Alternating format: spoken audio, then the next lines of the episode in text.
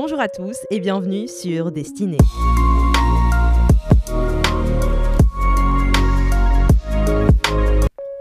Vous êtes-vous déjà demandé, tard la nuit dans votre lit, Mais que vais-je faire de ma vie? Si c'est le cas, vous êtes sur le bon podcast. Pour cette première interview, j'ai l'immense honneur de recevoir une personne extrêmement inspirante, d'une sagacité sans pareille, mais surtout d'une humilité déconcertante.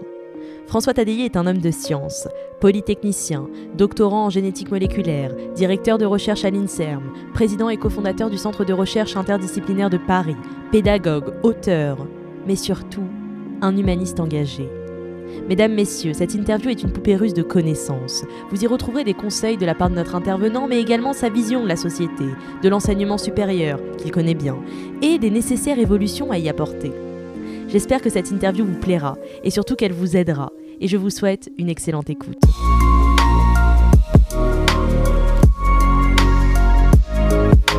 Tout d'abord, merci infiniment de me recevoir aujourd'hui au CRI. Je suis euh, tout simplement ravie de vous avoir en premier intervenant sur ce podcast. Alors, la première question que j'ai à vous poser, c'est notamment de savoir, selon vous, qu'est-ce que la destinée et est-ce que chaque individu a une destinée qui lui est propre? Waouh. Je crois pas qu'on ait une destinée au sens. euh, euh, où tout serait écrit à la naissance, par exemple. Euh, mais je pense qu'on a tous une capacité à trouver notre propre chemin et qui n'est pas celui du voisin. Et la question, c'est comment est-ce qu'on trouve ce chemin?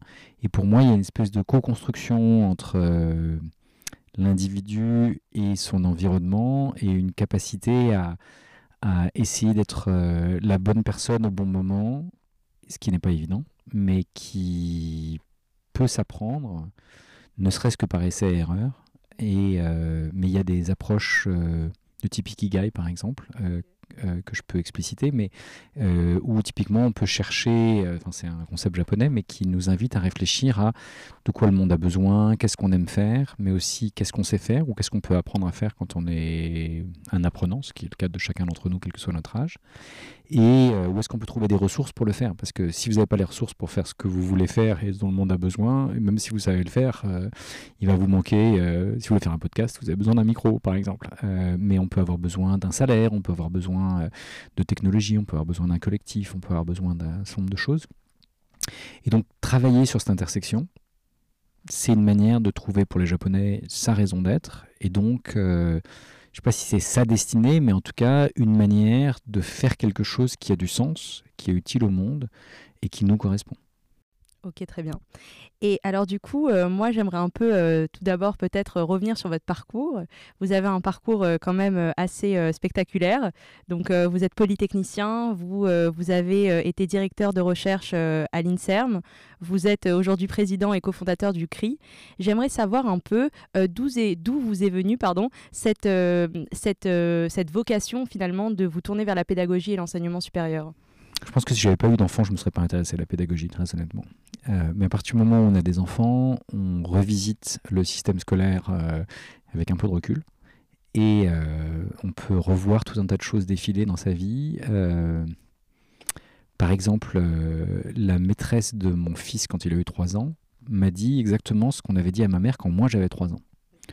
Euh, qui était typiquement que je ne savais pas tenir des ciseaux, que je ne savais pas découper, que je dessinais mal et que euh, j'arriverais à rien faire de ma vie. Ce qui était probablement euh, vrai euh, de métier manuel, mais comme il n'y avait pas d'épreuve de découpage à Polytechnique, ça ne m'a pas spécialement dérangé.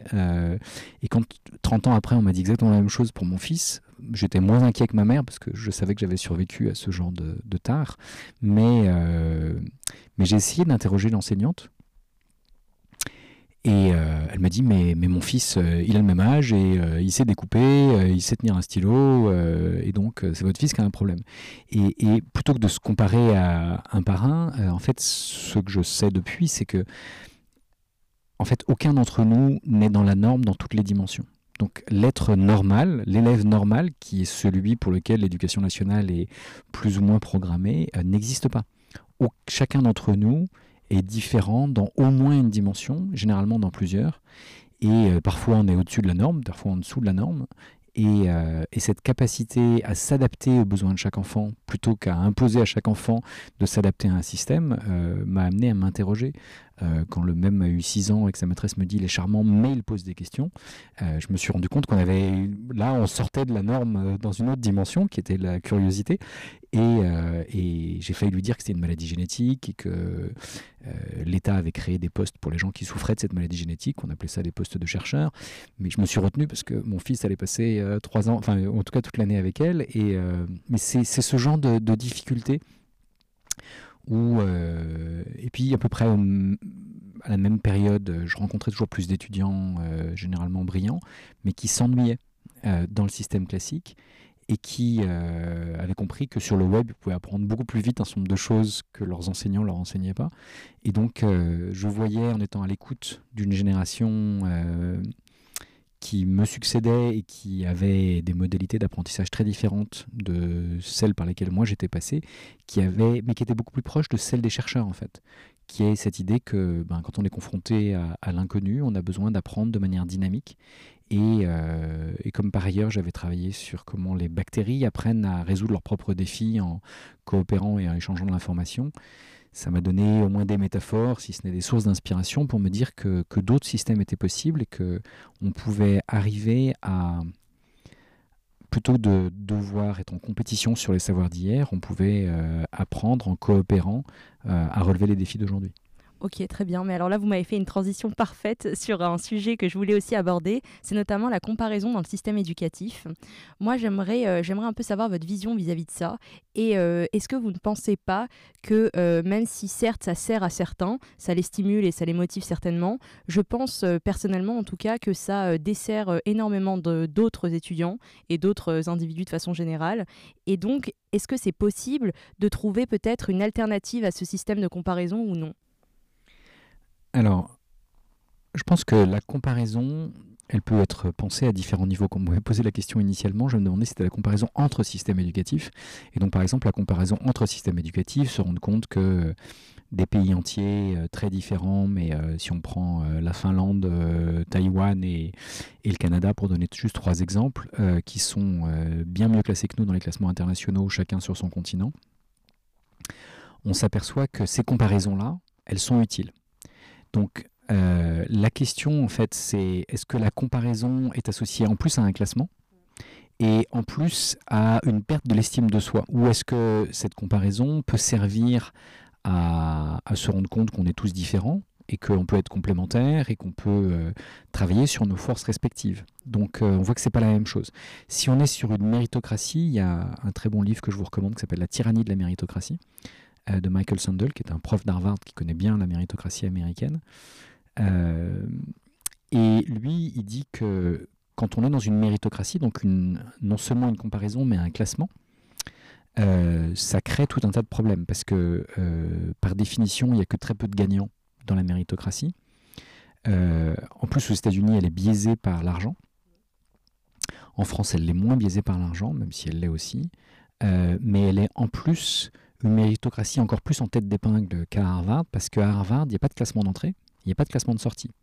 Mais à Polytechnique, à l'ENS, à l'ENA ou en médecine, il y a un classement d'entrée et pour tous sauf euh, l'ENS, un classement de sortie. Et donc, euh, si le major de l'ENA pense que personne ne mérite de discuter avec lui, à part peut-être un autre major de l'ENA, euh, c'est quand même problématique. Et donc, euh, et si le point de vue de ceux qui sont ne serait-ce que deuxième et a fortiori euh, plus loin dans la méritocratie, euh, c'est que celui qui est en haut de la méritocratie est arrogant, ça va pas faciliter le dialogue. Et, quand on voit les difficultés des gilets jaunes, par exemple, ou d'un président qui dit qu'il est là pour emmerder ses concitoyens, on voit bien que c'est pas le genre de situation où on fait preuve de suffisamment d'empathie et de suffisamment d'intelligence collective pour euh, résoudre ensemble les défis d'aujourd'hui qui sont trop complexes pour que même un individu bien formé euh, ait les réponses. Parce que euh, dans les concours de ce type, on pose typiquement pas des questions ouvertes sur les problèmes d'aujourd'hui. On vous demande si vous connaissez les solutions d'hier. Mais les solutions d'hier, elles sont plus adaptées au monde d'aujourd'hui. Et donc on a besoin d'inventer autre chose. Et donc ce système de, comparaison n'est pas raison, déjà. Mais on peut imaginer des formes de comparaison qui soient plus raisonnables que celles que l'on pratique, typiquement dans cette méritocratie exacerbée en forme de tête d'épingle avec des classements d'entrée et de sortie. D'accord. Et donc, du coup, est-ce que vous pensez pas peut-être aussi que c'est possible de mmh, d'éclairer les consciences, notamment euh, des étudiants, par exemple, ou des même euh, des, des, écoliers, sur euh, la comparaison dans la classe? Parce que moi, par exemple, pour vous donner une anecdote, récemment, donc nous, on est étudiants en alternance, et je discutais avec une camarade qui m'expliquait que là, en ce moment, dans son alternance, elle se trouve complètement perdue parce qu'elle n'a pas d'autre co-alternante qui peut qui peut finalement lui permettre de se comparer à elle et de savoir qu'est-ce qu'elle vaut. Et ça, en fait, moi, j'ai trouvé ça profondément euh, grave de se dire qu'on ne peut pas se s'auto-évaluer si ce n'est grâce à l'autre. Euh, effectivement, euh, je comprends votre, votre perplexité. je pense que apprendre à s'auto-évaluer, bah, ça s'apprend. et évaluer les autres aussi, ça s'apprend, même quand les autres sont différents. Et euh, par exemple, euh, vous êtes capable euh, d'évaluer sa remarque et son questionnement et son positionnement personnel comme étant au moins méritant d'être questionné, disons. et je pense que vous avez raison. Et donc cette capacité à, à, comprendre le monde qui, nous entoure peut passer par la comparaison. Vous pouvez vous dire, mais moi, je me, me pose pas ce genre de. J'ai pas ce type de raisonnement. Mais, euh, mais, qui, euh, mais on voit bien que c'est problématique d'avoir besoin de se classer. Euh, et euh, s'il faut qu'on soit 1000 pour euh, qu'en plus le classement soit significatif, parce que même s'ils étaient deux, ça lui dirait pas forcément, elle peut tomber sur un génie ou, quelqu'un qui n'a rien compris, donc ça l'aidera pas forcément à se positionner vraiment. mais, mais on voit bien que si tout le monde doit être identique pour essayer de se comparer, ça n'a pas de sens, parce que de toutes les manières, nous ne sommes pas tous identiques. Et donc, ben, typiquement, parce qu'elle est en alternance, elle n'est pas exactement comme les autres dans sa classe, et donc elle, se rend bien compte que la comparaison avec les autres ne fonctionne pas. Mais, mais en fait, la comparaison avec euh, même une camarade de plus qui serait alternante ne fait pas forcément du sens parce que peut-être qu'elle a tout un tas de problématiques familiales, personnelles, qui font que, que de toutes les manières, leurs parcours ne sont pas comparables. Très bien, bah merci pour cette réponse. Euh, j'aimerais un peu savoir également euh, votre vision de l'échec. Parce que c'est vrai qu'en France, on a une vision quand même très si je puis dire, de l'échec à mon sens, qui est que ben, il faut surtout pas échouer, que c'est une voie et un parcours linéaire qui permet de réussir. Et euh, et, qu'il n'y a pas d'autre alternative finalement. Donc j'aimerais savoir un peu, vous, qu'est-ce que vous pensez de tout ça? Alors c'est marrant parce que moi j'ai joué beaucoup aux échecs. Et donc euh, ce que je pense des échecs, c'est que c'est un jeu euh, intéressant parce que on apprend qu'on peut gagner et perdre et que de toutes les manières on apprend à, mieux comprendre pourquoi on a gagné ou pourquoi on a perdu si on sait être un peu réflexif. Et aux échecs on peut noter ses parties, on peut revenir dessus. Euh. et en fait c'est vrai de, des échecs au jeu d'échecs, mais c'est vrai des échecs dans la vie en général. Si vous savez apprendre de vos échecs, ça va vous faire progresser. Euh, d'ailleurs, c'est comme ça que dans la nature, euh, il n'y aurait pas d'évolution s'il n'y avait pas tout un tas de mutations dont certaines la très grande majorité sont délétères et de temps en temps, il y en a qui sont bénéfiques. Et donc, si on sait apprendre de ses erreurs, c'est pas grave de faire des erreurs. D'ailleurs, je préfère parler d'erreurs que d'échecs. Euh, et, d'ailleurs, euh, en latin, on disait errare humanum est. L'erreur est humaine. Euh, le problème, c'est de persévérer. C'est persévérer qui est diabolique. Et, mais en fait, c'est aussi l'errance qui est humaine. Donc, cette capacité à explorer, en fait, il y a dans tous les systèmes euh, vivants, euh, humains euh, et même qu'on peut modéliser mathématiquement ou informatiquement, il y a un dilemme entre l'exploration et l'exploitation. Est-ce qu'on veut exploiter une seule solution et la parfaire indéfiniment sans faire d'erreur Ou est-ce qu'on veut explorer et si on explore, bah, on ne sait pas où on va, donc on va forcément de temps en temps ne pas être au bon endroit au bon moment. Mais, mais si on est capable d'apprendre euh, et de cartographier une partie de ce qui fonctionne et de ce qui ne fonctionne pas, eh bien, ça va faciliter euh, d'autres explorations et éventuellement des exploitations par la suite. Parce que si on a trouvé une mine d'or, par exemple, euh, en explorant plus ou moins par hasard, eh bien, on va pouvoir ensuite exploiter cette mine d'or. Et donc, cette capacité à explorer et à exploiter existe à toutes les échelles. Par exemple, un oiseau, il peut explorer la forêt, mais il peut exploiter un arbre où il a trouvé des fruits qui l'intéressent, mais quand il n'y a plus de fruits, il faut qu'il aille explorer ailleurs. Et donc, on passe régulièrement de l'exploration à l'exploitation depuis toujours, dans toutes les espèces, y compris la nôtre, mais il faut savoir faire les deux. Et donc il faut savoir que explorer ben, se suppose de faire des erreurs. Parce que si on ne fait que ce qu'on sait déjà faire, bah, par définition, on, fait toujours la même chose. Et donc, on n'évolue pas. Euh, mais quand on est dans un monde qui change toujours plus vite, si vous évoluez pas ou si vous évoluez moins vite que l'environnement, vous êtes condamné à l'extinction. Euh, et donc et à être obsolète. Et donc il faut savoir trouver le bon équilibre entre les deux. Mais plus le monde change vite, plus vous êtes confronté à de la nouveauté, plus vous avez besoin d'explorer. Et donc un enfant, euh, bah, pour lui, tout est nouveau. Et donc il a besoin d'explorer énormément de choses. Et donc euh, c'est nécessaire aux apprentissages. Et, euh, mais plus vous êtes dans un monde qui évolue parce que les technologies évoluent, parce que la société évolue, parce que le changement climatique, les changements, les bouleversements environnementaux nous obligent tous à évoluer, typiquement la pandémie arrive, et ben tout d'un coup, il va falloir explorer euh, d'autres manières d'apprendre, d'autres manières d'être aux autres, d'autres manières de continuer à faire tout un tas de choses intéressantes et voire essentielles. Et, euh, et donc, on a besoin d'explorer en permanence. Et euh, bah, la première fois que vous utilisez euh, un logiciel, euh, vous allez faire des erreurs. La première fois que vous allez euh, faire quelque chose de nouveau, vous allez forcément faire des erreurs. Mais si vous êtes réflexif, que vous savez apprendre, que vous savez apprendre à apprendre, eh bien, vous avez. C'est pas grave de faire des erreurs. Ce qui compte, c'est d'éviter de, les refaire. Quoi. Mmh. Ben, c'est très intéressant tout ce que vous me dites. J'ai envie de rebondir sur énormément de choses, mais euh, du coup, je vais euh, centraliser, enfin, canaliser le propos. Euh, notamment, est-ce que vous pourriez nous, nous expliquer un peu, quand vous dites que l'errance est humaine, moi, je suis tout à fait d'accord avec vous et je pense que le plus important, notamment, c'est de se trouver soi-même et donc d'accepter l'errance qui, qui nous est intrinsèque. Mais j'aimerais savoir un peu, dans l'errance est humaine, est-ce qu'il n'y a pas aussi cette notion de faire en sorte que cette errance devienne un tremplin pour l'avenir? Alors, moi, je vais, vous, je vais vous donner une réponse euh, de jeu de Go, et pas de jeu d'échecs cette fois-ci. Euh, je ne sais pas si vous voyez le jeu de Go, hein, c'est un jeu où on pose des pierres pour euh, cartographier les territoires et même maîtriser les territoires. Moi, j'ai une analogie du jeu de Go dans, dans le monde de la connaissance.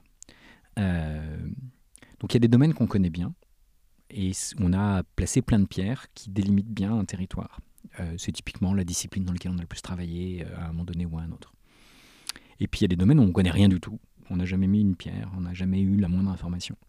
Et puis, par contre, si on est un peu curieux ou si la, vie nous fait rencontrer euh, des choses nouvelles, on va positionner des pierres à des endroits plus ou moins inattendus.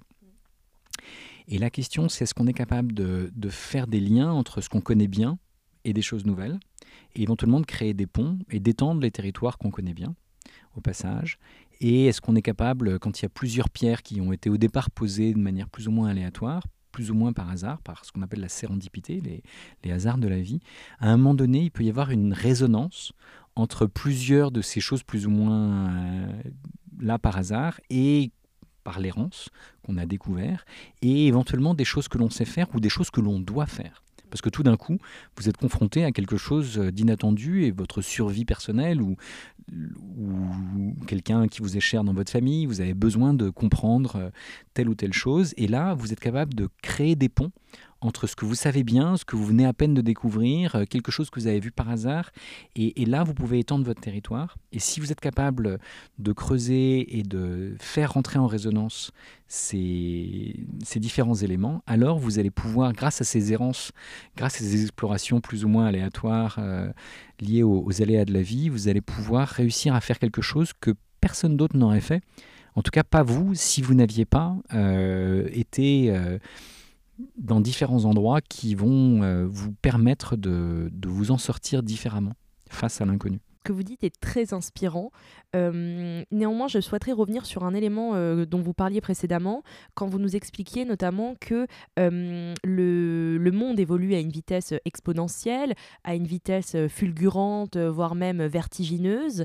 moi, c'est vrai qu'en tant qu'étudiante, quand vous, quand vous dites cela, cela me renvoie instantanément à, à, à, finalement un système éducatif qui, lui, reste, reste finalement assez lent dans son évolution et que, euh, et que en fait, moi, ça m'indigne. Ça m'indigne parce que je n'arrive pas à comprendre comment est-ce que c'est possible que face à un monde qui évolue si vite, là, on, peut même parler euh, très clairement de virtualisation du monde avec toutes ces nouvelles technologies comme le, comme le métaverse pardon, et autres. Euh, et pour autant, on a un système qui, face à ça, ne répond pas et, euh, reste totalement immuable, euh, que, ce soit, euh, que ce soit dans sa pédagogie, dans l'enseignement ou autre. C'est vrai que c'est un système qui, pour moi, n'évolue pas du tout, en fait. Et ça, je n'arrive pas à le comprendre. ce que, ce que je dirais, c'est que si on évolue moins vite que son environnement, on va devenir obsolète. Donc par exemple, quand est arrivée la crise Covid, l'environnement a beaucoup, a, beaucoup évolué et tout d'un coup, euh, ben, le système éducatif a été mis à une pression très forte. les gens s'en sont plus ou moins sortis, en partie en fonction de leur capacité individuelle, parfois collective. Il y a quelques institutions qui étaient mieux organisées que d'autres pour faire face à la crise. mais on voit bien que ne pas investir suffisamment dans sa capacité à évoluer, dans sa capacité à, être au courant des nouvelles technologies, etc., euh, n'a pas aidé ceux qui n'étaient pas prêts. Euh, c'est vrai des individus, c'est encore plus vrai des institutions. Et c'est vrai que moi, ce qui me, qui me fait mal en, tant que citoyen euh, et en tant que chercheur, c'est que si par exemple le système de santé a relativement bien fait face, même s'il a été débordé parce que c'était la pandémie, il était directement en première ligne.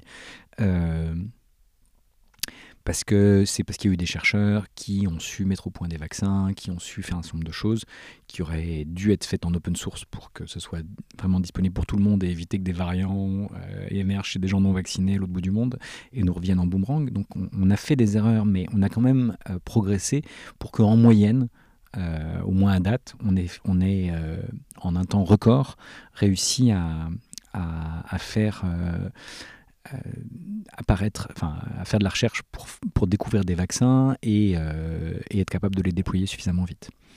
Donc ça, c'est malgré tout un succès.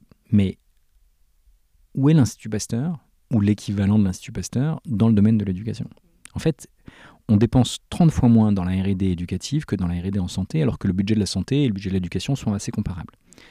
Et donc, on voit bien que dans le domaine de la santé, ça nous paraît évident qu'il faut faire de la recherche, ça nous paraît évident que les médecins doivent être formés par la recherche, ça nous paraît évident qu'il euh, y a des recherches publiques et des recherches privées, qu'il faut euh, investir suffisamment dans la recherche publique pour ne pas être euh, dépendant de recherches privées, qu'elles soient nationales ou internationales. Et, mais dans le domaine de l'éducation, on ne le fait pas. Et pour moi, c'est incompréhensible parce que euh, l'éducation devrait évoluer à peu près au même rythme. Euh, de même que les entreprises euh, qui veulent rester dans la course font de la RD. Donc si on avait un système éducatif parfait, on pourrait se dire, bah, comme c'est parfait, on n'a pas besoin d'évoluer, mais on est tout sauf parfait. tous les classements internationaux le montrent, toutes les inégalités scolaires le montrent, et, tous les jeunes le ressentent, et toujours plus de parents et même d'enseignants le ressentent.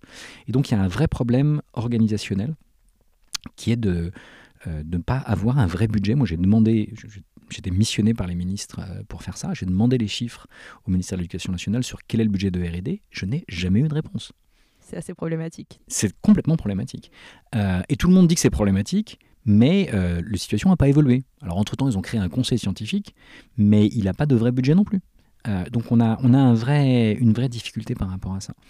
Et donc la moindre entreprise qui est soumise à une compétition internationale, a un budget de RD de d'au moins 1% de son chiffre d'affaires, voire de 10 ou 20%. Euh, ben, nous, on n'a pas ces chiffres. Euh, et donc, et c'est certainement inférieur à 1 pour 1000 euh, d'un budget qui est de 60 milliards. Donc, si on avait 60 millions, ça, c'est déjà pas mal. Ce serait déjà pas mal. On, on, le saurait, on le verrait, on pourrait savoir comment on le dépense. mais il n'y a pas du tout de, budget consolidé euh, dans lequel euh, il y a quelques chercheurs en sciences de l'éducation, mais par exemple, euh, ils ne travaillent pas sur l'intelligence artificielle et son impact.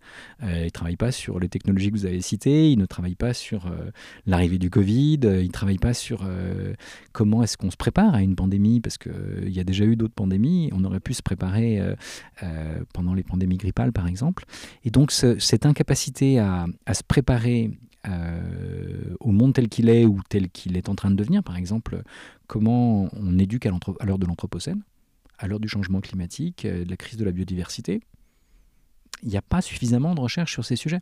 Euh, et pourtant, les jeunes ne demandent que ça, leurs enseignants aussi, et, donc on voit bien qu'il y, a une vraie difficulté par rapport à ça. Mais en fait, moi, tout ce que vous me dites là, ça me révolte encore plus que ce que je ne suis déjà, de me dire que, euh, en fait, j'ai l'impression que la jeunesse, on est complètement laissé sur le côté. Et on l'a vu même pendant la crise sanitaire. C'est-à-dire que la dernière priorité, c'était les jeunes qui étaient dans les universités. On a été les derniers à être, euh, appelés à retourner aller à la fac euh, ou à juste nous demander qu'est-ce qu'on ressent actuellement pendant cette crise. Et moi, je trouve que c'est quand même assez problématique parce que finalement, c'est nous qui allons créer le monde de demain et qu'on nous aide pas et qu'on nous tende pas la main, même dans les ministères, le fait qu'il n'y ait pas un comité d'étudiants qui pense avec des chercheurs, avec des, avec des ministres, l'éducation de demain, je trouve ça problématique. Ah, je suis complètement d'accord. Et je comprends votre révolte.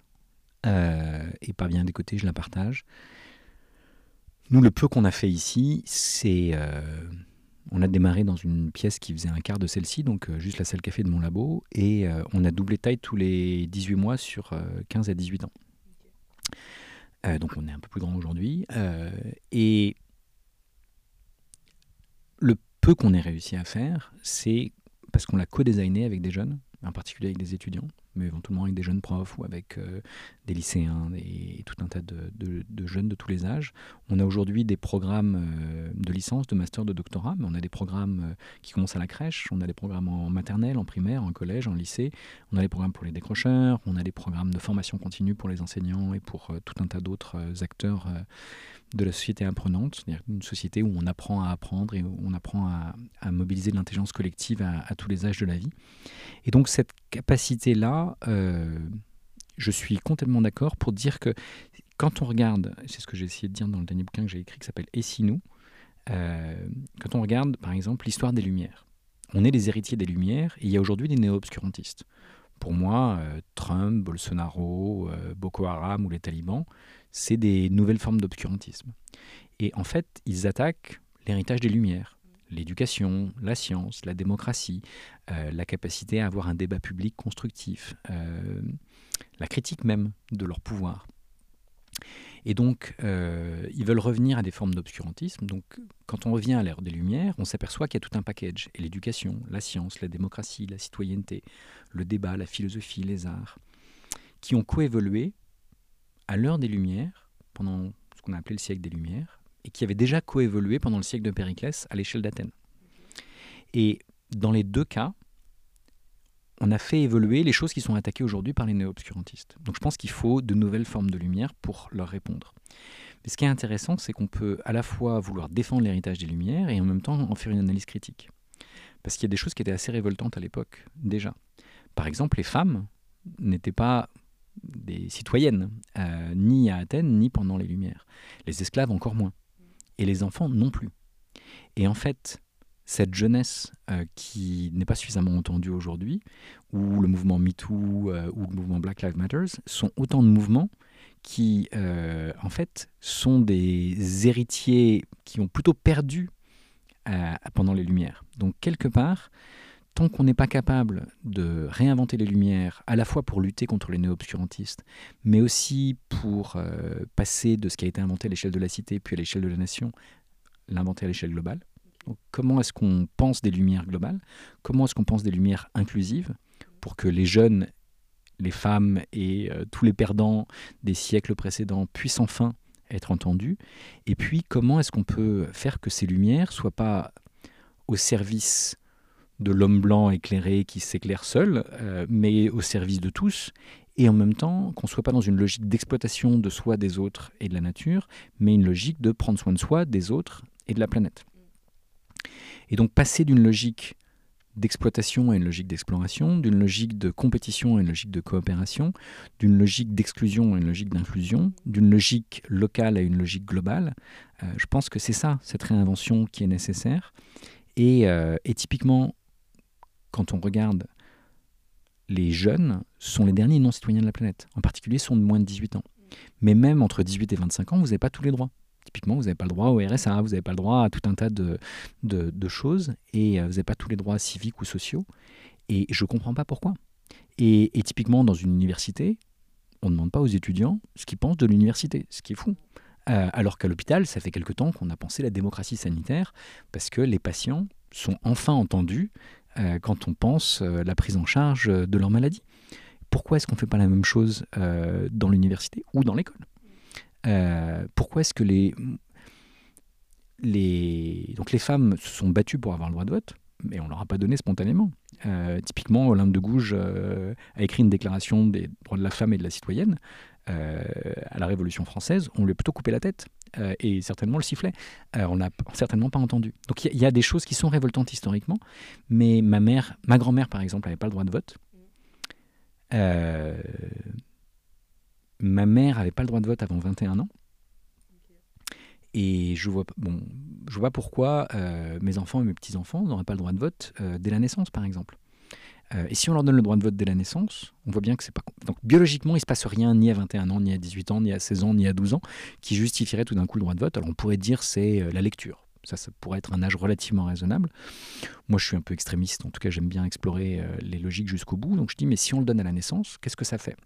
Si on donne le droit de vote à la naissance, on voit bien qu'on ne peut pas l'exercer instantanément mais que si l'adulte référent, typiquement les parents, peuvent voter pour l'enfant, intuitivement, ils ne votent pas de la même manière. S'ils ont deux bulletins de vote, entre leur bulletin de vote d'adulte et leur bulletin de vote de parents, ils vont pas forcément voter exactement de la même manière. Et à mesure que leur enfant va grandir, ils vont discuter avec leur enfant. Et progressivement, l'enfant va se sentir capable de voter. Et le jour où l'enfant se sent capable de voter, il faut que ce soit l'enfant qui vote lui-même. Euh, et ça peut être, euh, moi j'ai discuté avec plein de jeunes, il y en a qui pensent que c'est à 16 ans, d'autres qui pensent que c'est à 12 ans, d'autres qui pensent que c'est à 7 ans. Oui, mais ça dépend, je pense, de la maturité de chacun vis-à-vis du débat public. Mais si on sait qu'on peut voter, on va avoir envie bah de, comprendre le débat public mm. et beaucoup plus tôt. Et d'ailleurs, ce qui a été montré, c'est que plus tôt on vote, plus tôt on a plus de chances on a de continuer à voter par la suite. Et si typiquement les jeunes pouvaient voter, ou euh, même si leurs parents pouvaient voter pour eux, ça changerait complètement la démographie électorale. Donc plutôt que de chercher à être élu en faisant plaisir aux retraités, euh, on pourrait vouloir être élu en faisant des choses pour les jeunes. Et typiquement, on changerait les universités, on investirait plus dedans, on serait, ça serait pas la dernière roue du carrosse euh, des politiques publiques, ça serait l'une des premières choses à faire parce que euh, c'est ça qui, va avoir de l'impact sur la durée. Ok. Et, du coup, moi j'ai une autre question, c'est notamment comment est-ce que en tant que jeune, on pourrait faire justement pour essayer de changer ces choses-là? Parce que je pense quand même qu'on a certainement un moyen d'action, mais que personne ne nous montre en fait le chemin pour agir et avoir un pouvoir d'une certaine façon. Moi, je pense qu'il faut. On parlait de comparaison internationale tout à l'heure sur un autre sujet. Je pense qu'il faut regarder ce qui se passe dans d'autres pays. Euh, et donc, il y a des pays qui sont beaucoup plus en avance que nous. Par exemple, euh, si je reviens juste dans le contexte scolaire à, Taïwan, euh, les jeunes peuvent passer 20% de leur temps à travailler sur des projets, sur des sujets qui les concernent. En Haïti, il y a une école qui est considérée comme la meilleure du monde par la Fondation Lego, ce qui est intéressant parce que c'est pas forcément évident a priori dans cet environnement, où de 6 à 18 ans, on apprend à relever des défis, euh, personnel et collectif. Euh, et on apprend par exemple à, planter une graine à 6 ans pour contribuer à, restaurer euh, les, espaces verts. Et puis à 18 ans, on peut apprendre à, mettre en place des réseaux de détecteurs d'ondes sismiques pour mieux prévenir les tremblements de terre et, et être capable d'être plus réactif face à ça. Euh, on peut aussi euh, penser des panneaux solaires pour euh, électrifier son lycée, voire une partie des bâtiments alentours. Donc ça, c'est quand même assez remarquable d'apprendre à faire ça dès le lycée. Au passage, on peut gagner des prix aux Olympiades internationales de sciences. Donc, euh, même quand on vient d'un. C'est stimulant en plus. C'est super stimulant. Et puis, on apprend des choses qui sont utiles parce qu'ensuite, on peut monter un business euh, qui fait la même chose, euh, etc. Donc, on, peut trouver du boulot grâce à, des choses très utiles qu'on a pu apprendre. Et puis, ce que je trouve intéressant dans ce genre d'exemple, c'est que ça peut se déployer à l'échelle d'un pays comme à Taïwan. Mais si je prends d'autres exemples, il y a des pays dans lesquels euh, les droits de l'enfant sont pris plus au sérieux que d'autres. Euh, par exemple, euh, la Pologne de l'entre-deux-guerres, il y a quelqu'un qui a créé une république des enfants. Et alors c'est une histoire terrible parce qu'en fait, c'était un internat pour des enfants juifs et ils ont tous fini à Treblinka dans un camp de concentration. Dont le directeur qui a refusé de, laisser les enfants, même si on lui avait offert d'y échapper. Et euh, donc Janusz Korczak, c'est son nom. Et, mais il y a des républiques des enfants avec des parlements d'enfants, par exemple en Inde aujourd'hui. Et donc il y a des enfants qui, euh, en dessous de 18 ans, se réunissent à tous les âges pour euh, délibérer sur les problèmes auxquels ils sont confrontés.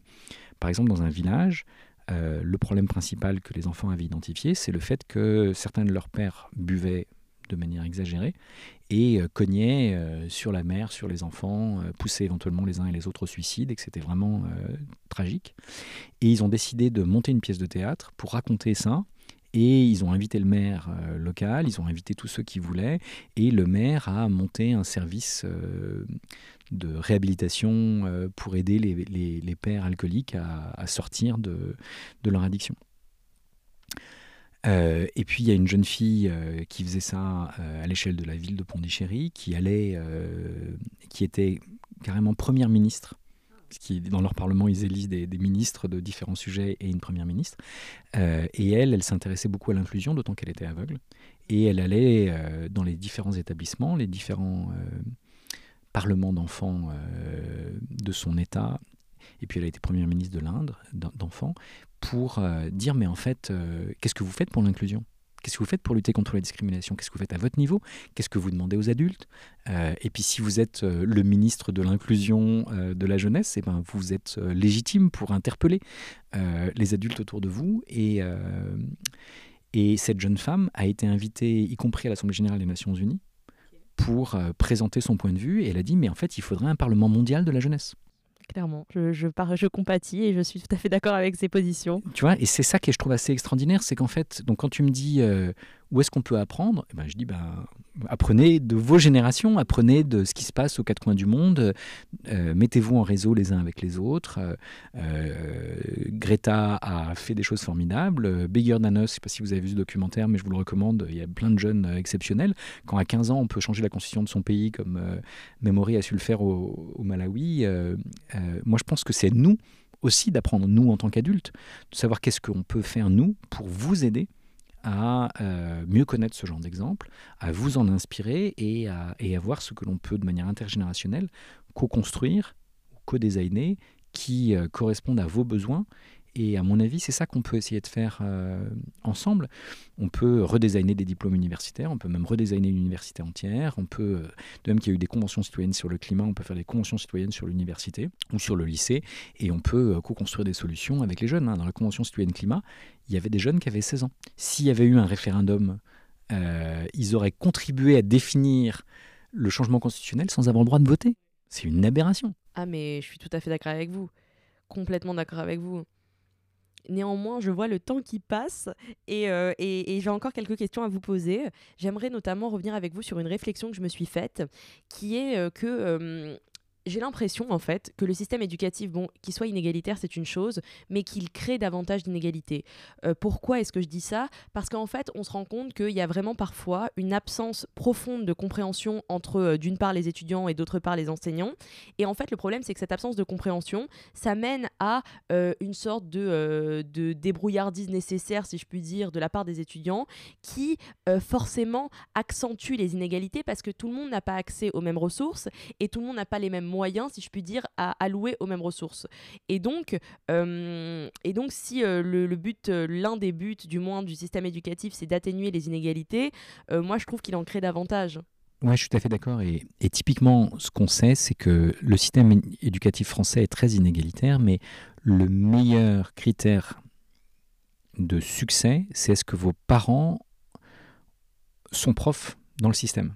Donc c'est euh, les enfants d'instit réussissent très bien à l'école primaire, les enfants de profs de collège au collège, de lycée au lycée et l'université. Moi j'avais un père prof d'université, donc j'ai survécu au système universitaire. Mais, euh, mais on voit bien que ce système est très pervers. Si euh, il n'est pas suffisamment transparent et pas suffisamment à l'écoute de la diversité des parcours, mais qu'il faut être euh, formé depuis plusieurs générations pour réussir dans le système, c'est très malsain. Euh, donc on a, on a besoin de, de penser euh, des alternatives et d'être beaucoup plus à l'écoute.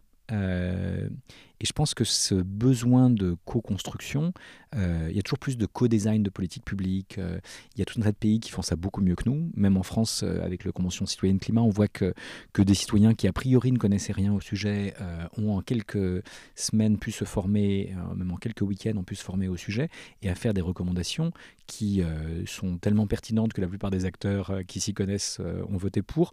Même le Parlement a voté une grande partie de ces mesures, même si on, pourrait souhaiter en voir plus passé. Mais il y, a vraiment un besoin d'accompagner et d'écoute. par exemple, en, Finlande, on parle de gouvernement humble.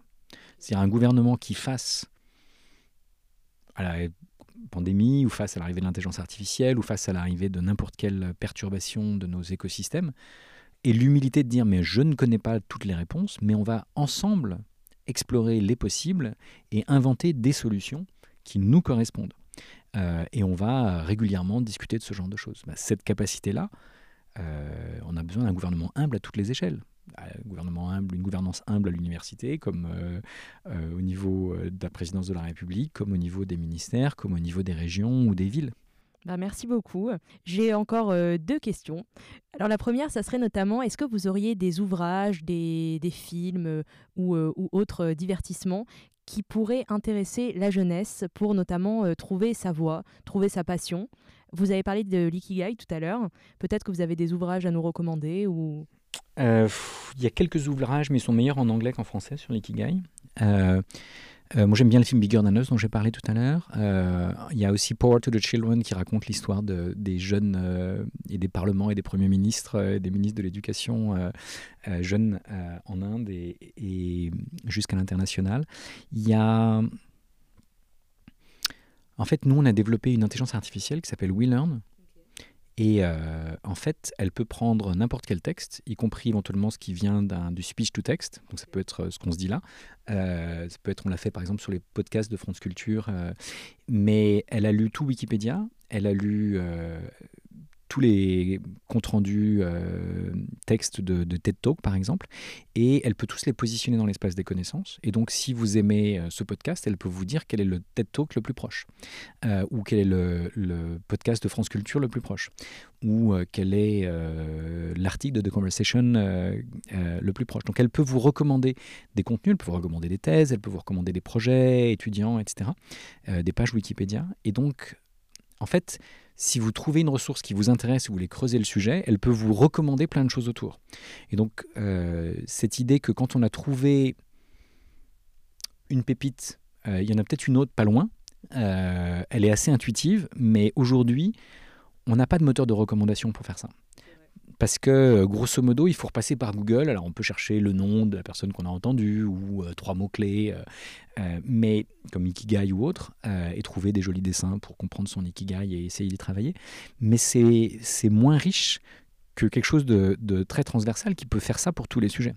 si par exemple vous avez un un devoir à rendre sur un sujet, un sujet à préparer un exposé, bah, vous pouvez prendre le nom de ce sujet ou, le, le, début de, l'exposé que vous êtes en train de rédiger et trouver d'autres ressources. En lien et en résonance En lien et en résonance avec ça. Ok, bah super. Et j'ai une dernière question du coup. Ça serait notamment si vous aviez une personne à me, à me conseiller et à me recommander sur ce podcast, qui serait-elle?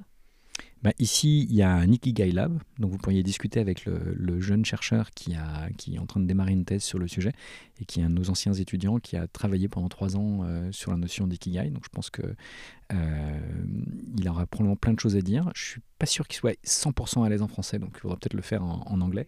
Euh, mais comme ça fait trois ans qu'il est là, peut-être que maintenant il parle suffisamment français. Il faudra le tester ou alors il pourra vous recommander des gens qui travaillent avec lui. Et puis,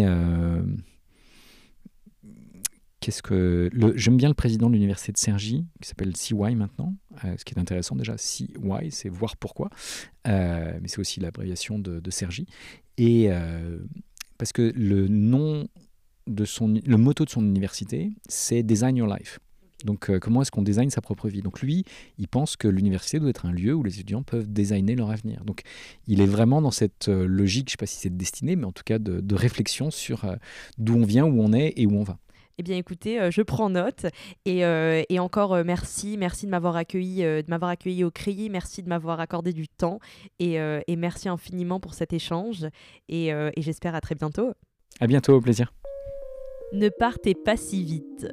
Alors tout d'abord, si vous souhaitez avoir les liens des différents ouvrages, films et documentaires évoqués par François Tadei, c'est très simple, des posts seront faits sur les différents réseaux sociaux de Destinée, soit Destinée Podcast sur LinkedIn, Instagram ou encore Facebook, où vous pourrez y retrouver ces différentes informations. Par ailleurs, si vous souhaitez me contacter pour me faire des retours, me suggérer des intervenants ou tout simplement me donner des conseils, je vous prie de m'écrire. Sur tous les réseaux sociaux, c'est Carla Mamou et sincèrement, ça me ferait extrêmement plaisir d'échanger avec vous.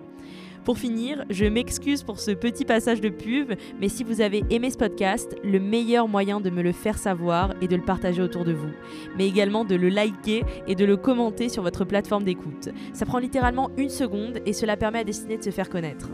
Sur ces belles paroles, on se retrouve dans deux semaines avec un nouvel intervenant. À très vite